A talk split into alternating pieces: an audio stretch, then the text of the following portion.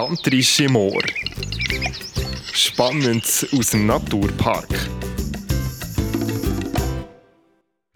In dieser ersten Folge Gantrische Moor, Spannendes aus dem Naturpark, finden wir einerseits heraus, was die Herausforderungen im öffentlichen Verkehr in der Region Gantrisch sind, aber auch, was die Mobilität in der Region so einzigartig macht. Am Morgen gehe ich auf den Zug und dann gehe ich ins Bergbähnli und das ist vielleicht noch vollgequetscht und fahre dort auf irgendeinen Berg oben und komme oben an und merke irgendwie, und, und was mache ich jetzt? Dann brauche ich wie noch eine zusätzliche Attraktion.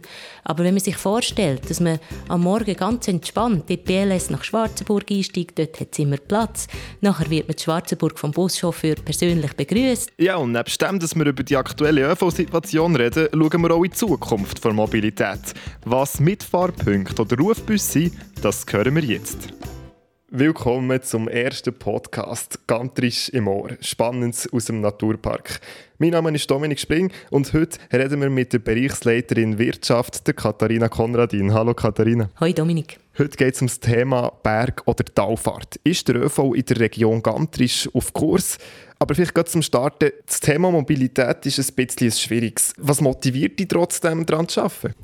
Ja, für mich ist das wirklich ein Glücksfall, dass ich mich jetzt da ganz konkret für die Umsetzung von Nachhaltigkeitszielen einsetze. Ich habe bis jetzt in meiner beruflichen Vergangenheit immer am Thema Nachhaltigkeit geschafft, aber das Mal ist das erste Mal, wo man die Sache wirklich zu Boden bringt. Und es macht mir extrem Freude zu sehen, dass das funktioniert und dass man es wirklich herbringt, dass die Leute von ÖV umsteigen. Was beinhaltet deine Arbeit äh, alles? Ich bin wirklich ein bisschen rundum dran. Also wir schaffen neue Angebote, wie jetzt zum Beispiel der Geckersteg Pendelbus, wo wir noch darauf zukommen. Ich telefoniere auch mal mit dem Busbetreiber, ob er eine Zusatzfahrt organisieren will. Ähm, schaue ein bisschen, dass die Leute an der BLS-Haltestelle nicht zu lange warten müssen. Und es ist wirklich so ein, bisschen ein ÖV-Management, das ganz viel zu tun hat, dass man mit allen Akteuren in Kontakt ist, Bedürfnisse kennt, Kommunikation nicht vergisst. Ja, das ist es so. Ja, wir dürfen ja mit einer erfreulichen Nachricht starten. Diesen Sommer sind so viele Personen wie noch nie mit dem ÖV ins Gurnigo-Gebiet gereist. Auf was führst du das zurück? Ich glaube, wir haben im Hintergrund ganz viel geschafft. Wir haben einen dritten Kurs vom Boschi, der einmal rauffährt von Riffenmatti, Gurnigel, haben wir einen dritten Kurs lanciert. Wir haben die Zeit ein bisschen angepasst, sodass der Kurs eben dann abfährt, wenn die Leute auch kommen nicht zu früh am Morgen, sondern ein bisschen dann, wenn man auch mit der Familie parat ist. Wir haben recht viel in Kommunikation investiert und nachher haben wir am Schluss vielleicht auch noch ein bisschen Glück gehabt mit dem Wetter im Herbst, was sehr schön war. Was braucht es alles, damit man, wenn man jetzt eben einen neuen Kurs lanciert oder ein neues Angebot hat, dass man das nachher auch zu den Leuten bringt? Man muss wirklich auf allen Ebenen kommunizieren. Wir haben Social Media bewirtschaftet, wir haben geschaut, dass man noch das irgendwie in der SBB-App im Fahrplan noch sieht. Es hat auch Zusatzangebote gegeben, wo wir gar nicht so viel damit zu tun hatten, weil BLS hat noch eine Rundwanderung angeboten, wo man mit dem Boschi von Turnen auf den Gonigel fahren konnte und nachher wandern und dann wieder mit, ähm, mit der BLS zurück durch Zimmertal.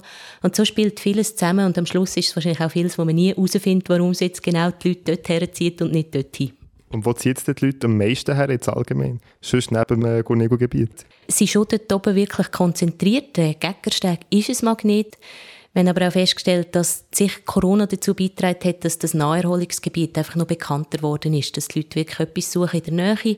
Im Herbst ist es natürlich auch so, dass man die unten mal Nebel hat und der ein bisschen die Höhe will. Und da ist man wirklich aus Thun, aus Freiburg, aus Bern, ist man da schnell oben und es hat eben auch noch nicht so viele Leute. Ja, aber trotzdem sagt man, dass die Region mit dem ÖV relativ schlecht erreichbar ist. Warum ist das so? Es ist schon so, es gibt sicher Regionen, wo man häufiger hinkommt, wenn man an die grossen Tourismusdestinationen denkt, im Berner Oberland oder auch weiter weg im Graubünden. Teilweise hat man da mehr Verbindungen als in Gurnigelhaufen. Das hat verschiedene Grundlagen. Einerseits sind es zum Beispiel strukturelle Gründe, dass im Kanton Bern Gesetzgebung so ist, dass man touristische Linien nicht vom Kanton mit unterstützen kann. Das heisst, die Finanzierung hängt an den Gemeinden oder eben an Sponsoren. Das ist sehr teuer. Es hat auch damit zu tun, dass die Libero-Zonen nicht das ganze Gebiet abdecken. Genau im Gurnigel ist man eben nicht mehr in der Zone drin. Das macht Ticketpreise viel teurer. Es ist auch ein bisschen so, dass Gemeinden noch relativ wenig vom Tourismus profitieren und sich dann natürlich auch ein bisschen fragen, warum sollen wir jetzt für die Gäste, die aus Bern kommen, den ÖV finanzieren, wenn man eigentlich nachher wenn nichts rausschaut. Und es ist natürlich ein bisschen so, dass das Gebiet mit dem Auto sehr gut erschlossen ist. Man hat durch die ehemaligen Militärgelände sehr, sehr viele Parkplätze zur Verfügung und das macht es halt einfach attraktiv, als Gast zu sagen, ja, soll ich jetzt dreimal 20 Franken für ein ÖV-Billett zahlen oder einmal 5 lieber für Parkgebühr. Also das sind relativ äh, viele Gründe. Ähm, trotzdem will man ja aber, dass der ÖV irgendwie mehr genutzt wird. Was könnt ihr denn machen? Es gibt schon einige Möglichkeiten, die wir noch haben. Wir sind zum Beispiel dran, wir haben vor zwei Jahren so einen Regio-Move-Workshop durchgeführt, wo man wirklich die Leute einbezogen hat aus der Region, wo man brainstormt hat und ganz viele Ideen gesammelt hat. Und die drei wichtigsten Ideen, die dort rausgekommen sind, sind einerseits so ein bisschen die Umstellung auf ein Rufbussystem. Da kann man einmal einen Kurs absagen, wenn es wirklich aus Kübeln gießt. Das andere ist, dass man an Mitfahrpunkten arbeiten Das sind so Punkte, wo man in der Landschaft draussen Schilder herstellt, wo man sieht, da könnte man Auto stöppeln und der, Autostöppler, der Autofahrer weiss es einem vornherein, dass dort vielleicht einmal jemand wartet. Und der ist wirklich auch noch das, dass man vielleicht an der Linie kann arbeiten kann, wo die durchfahren. Da ist man halt immer wieder, Bedürfnisse verändern sich ein bisschen. Vielleicht kommt in, der, in ein paar Jahren zum Beispiel eine Sternwarte Ucht im Gebiet, die kommt, da wird sicher viel mehr Gäste geben und dann muss man halt schauen, ist die Linie genau dort, wo es dann wirklich auch das Angebot gibt. Du hast gesagt, Rufbussystem. Kannst du noch ein bisschen genauer erläutern, was das genau ist? Bis jetzt ist es ja so, dass wir einen fixen Fahrplan haben. Also man kann nachschauen, online oder wenn man es noch hat, in einem Prospekt, dann sieht man, der Bus fährt 9.13 Uhr an der Haltestelle ab und 10.12 Uhr bin ich dann dort. Und der fährt, ob es regnet oder hagelt oder die Sonne scheint oder ob es eisig kalt ist. Und der fährt halt in Gebieten, wo die Natur die Hauptattraktion ist, halt häufig auch leer umeinander. Und dort kann man daran arbeiten. Es hat ja niemand das Interesse daran, einen Bus leer in der Region zu fahren. Das kostet ja nur Geld.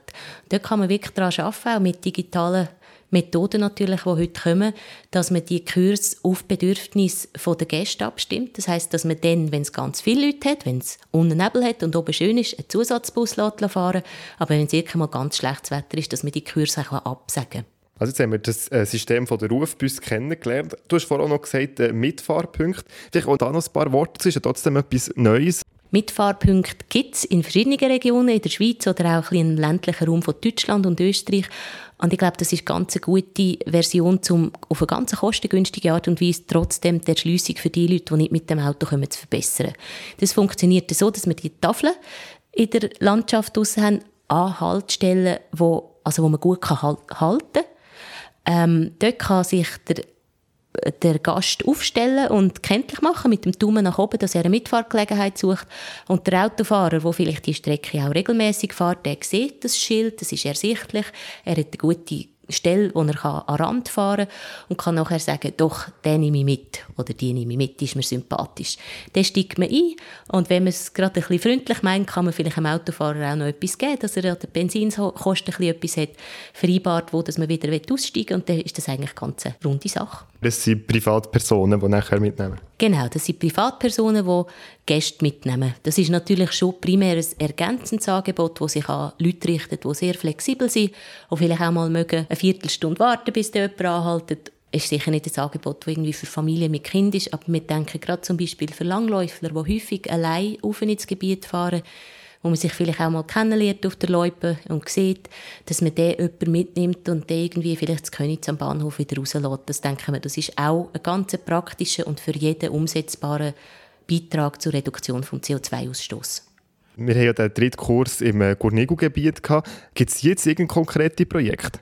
Also wir sind wirklich dran, dass wir nächstes Jahr das Angebot wieder anbieten können. Das ist noch nicht ganz finanziert. Da sind wir auch noch ein bisschen dran schauen, wie wir das zu Boden bringen kann. Und wir sind dran, dass wir nächstes Jahr eigentlich so ein bisschen wie eine kleine Fahrplankonferenz machen, wo wir mit der ÖV-Betreiber zusammensitzen und schauen, stimmt der Anschluss ab Plafey, ab dem Kanton Freiburg, kann man in der Region selber vielleicht einen Kurs ein bisschen anpassen, sodass es besser aufeinander abgestimmt ist.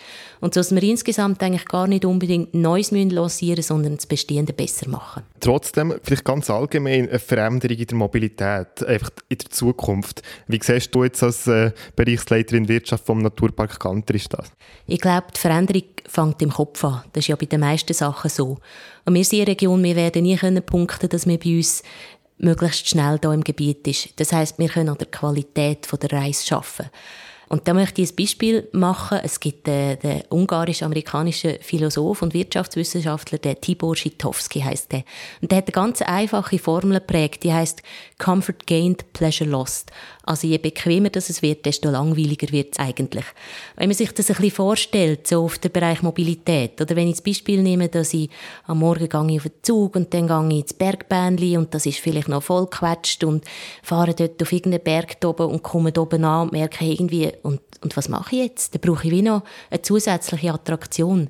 Aber wenn man sich vorstellt, dass man am Morgen ganz entspannt in die BLS nach Schwarzenburg einsteigt, dort hat es immer Platz, nachher wird man in Schwarzenburg vom Buschauffeur persönlich begrüßt, man kommt vielleicht noch ein Tee über, man kann das Reifenmatt umsteigen und vielleicht in Zukunft dort noch am Lädeli vielleicht noch ein lokales Tee trinken oder ein Äpfel Ringli posten und nachher komme ich dort an. Dann ist doch das eine ganz andere Qualität der Reise. Und ich glaube, wir müssen damit punkten in unserer Region, dass wir an der Qualität der Reise arbeiten und nicht an der Geschwindigkeit.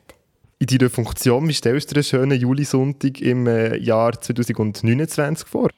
Ja, das ist eigentlich wirklich das, dass ich denke, ich gehe ganz entspannt, vielleicht äh, mit meiner Familie zu Bern auf den Zug. Ich komme da Schwarzenburg am Bahnhof an. Da habe ich einen wunderschönen Umsteigepunkt, der mit regionalen Produkten ausstaffiert ist. Da kann ich gerade noch vielleicht mein Znüni posten. Nachher ist ein freundlich gelaunter Postichauffeur dort, der sich erinnert, dass ich letztes Jahr auch schon da war und mich fragt, wie es meinen Kindern geht. Und dann steige ich aus im Gurnigelgebiet, bin total erholt, gehe auf den Geckersteg schauen, wie dort Bäume gewachsen sind und komme nachher wieder zurück und habe genau dann, wenn ich es plane, nämlich dann, wenn die Kurse gebraucht werden, habe ich wieder einen Anschluss zurück nach Bern und so ist das insgesamt eine ganz runde Sache gewesen. Du hast gesagt, äh, die Reise erleben schon während dem Reisen, also zum Beispiel im ÖV. Hast du irgendein persönliches Erlebnis oder ein persönliches Beispiel? Ja, ich finde, es ist etwas, wo man sich wirklich ein bisschen darauf einlassen muss. Ich bin früher in meinem früheren Job recht viel gereist, im Alpenraum umeinander. Und dann hatte ich mal keine Verbindung mit dem Zug nach Feldkirch und dann weiter nach Innsbruck und musste mit dem Bus quer durch Liechtenstein tuckern und das ist ewig gegangen und ich war eigentlich gar nicht so gut gestimmt gewesen und bin hergesessen in diesem Bus neben einer alten Frau. Ich war seinerzeit schwanger und dann hat sie mich angesprochen und plötzlich sind wir in ein ganz intimes Gespräch vertieft gewesen, wo sie mir erzählt hat, wie das bei ihren Geburten gelaufen ist und ich habe da zugelassen. Irgendwie ist mir das einfach so geblieben. Es war so berührend gewesen, mit jemandem so über etwas persönlich zu schwätzen. Und das sind ja Chancen, die man eigentlich nicht hat, wenn man im eigenen Auto immer nur sitzt. Also wenn man ein einen offenen Blick hat, ermöglicht einem der öffentliche Verkehr auch mit jemandem ins Gespräch kommen. Und da haben wir natürlich als ländliche Region gerade nochmal eine Chance, weil man vielleicht ein bisschen mehr zum Fenster raus schaut und ein bisschen weniger aufs Handy schaut und so auch die Möglichkeit hat, wirklich mit seinem Gegenüber einmal ins Gespräch zu kommen. Und jetzt ist es äh, zum ersten Mal Zeit, und das werden wir jetzt dann immer machen, von allen unseren Projektleiterinnen und Projektleitern im Naturpark Gantrisch, drei wichtige Fragen zu klären. Und zwar der Lieblingsort im Naturpark Gantrisch, das Lieblingsprodukt aus dem Naturpark Gantrisch und am Schluss dann auch noch ein Dankeschön an jemanden aus dem Naturpark Gantrisch. Also, wir fangen aber äh, ganz von vorne an, und zwar beim Lieblingsort im Naturpark Gantrisch. Der Lieblingsort im Naturpark Gantrisch. Mein Lieblingsort ist eben gar nicht im Gurnigel oben, sondern ich habe früher viel Velotouren gemacht. Und dann bin ich einmal bei Kehrsatz die steile Straße drauf gefahren und nachher kommt man auf Zimmerwald und irgendwann kommt auf der linken Strassenseite das kleine Kirchli und dort hat man einfach einen so einen wunderbaren Ausblick auf die ganze Region, auf den Thunersee, aber zu den hohen Bergen und eben auch ins Gantrischgebiet. Und das ist wirklich ein Ort, wo ich immer ein Päuschen eingelegt habe und so ein bisschen zur Ruhe gekommen bin. Und wenn du dort oben bist und das 9 müsstest mitnehmen oder irgendetwas, welches Produkt äh, wäre es? Das Lieblingsprodukt aus dem Naturpark Gantrisch. Dann würde ich mir vorher ein feines Birchermüsli machen mit diesen wirklich ganz, ganz feinen Haferflöckchen von Muri Boden, von Christian und Anna Böhle. Die sind äh, so gut. Das klingt sehr fein. Hier dazu muss man ja auch noch sagen, dass man die Produkte, die wir hier vorstellen aus dem Naturpark Gantrisch, auch immer gewinnen kann. Alles, was man dazu machen muss, ist ein Mail zu verschicken an podcast.gantrisch.ch mit einem kurzen Feedback zu der aktuellen Folge. Und dann kommen wir noch zum Schluss als Dankeschön jemand aus dem äh, Naturpark Gantrisch. Ein Dankeschön aus dem Naturpark Gantrisch. Ich werde wirklich den Buschauffeuren ein Danken aussprechen. Die sind nämlich schon auf dem Stand, wo wir 2029 sein dass das wirklich alles ganz freundliche Menschen sind, die hier bei Regen und Schnee und Sonnenschein für uns fahren und uns überhaupt erst die Mobilität ermöglichen. Katharina Konradin, herzlichen Dank für die erste Folge vom Podcast. Merci dir, Dominik, hat Spass gemacht. Gantrische Moor. Spannend aus dem Naturpark. Das ist die erste Folge von Gantrische Moor, Spannendes aus dem Naturpark, auch schon wieder gewesen. Heute haben wir über den öffentlichen Verkehr in der Region Gantrisch geredet. An dieser Stelle möchte ich noch mal daran erinnern, dass man das Lieblingsprodukt von der Katharina Konradin, die Haferflöckchen von Muri Boden, von Christian und Anna Böhle auch gewinnen kann. Alles, was ihr dazu müsst machen müsst, ist ein Feedback zu dieser Podcast-Folge an podcast.gantrisch.ch schicken. Die nächste Folge gibt es am ersten Freitag im Februar. Dort fragen wir nachher, wie es der Region Gantrisch um die Nachhaltigkeit steht, was die Forschung damit zu tun hat und warum ein Sack Federn eine wichtige Rolle spielt. Es wird also spannend. Unbedingt auch dann wieder einschalten. Bis zum nächsten Mal hier bei Gantrische Moor. Spannend aus dem Naturpark.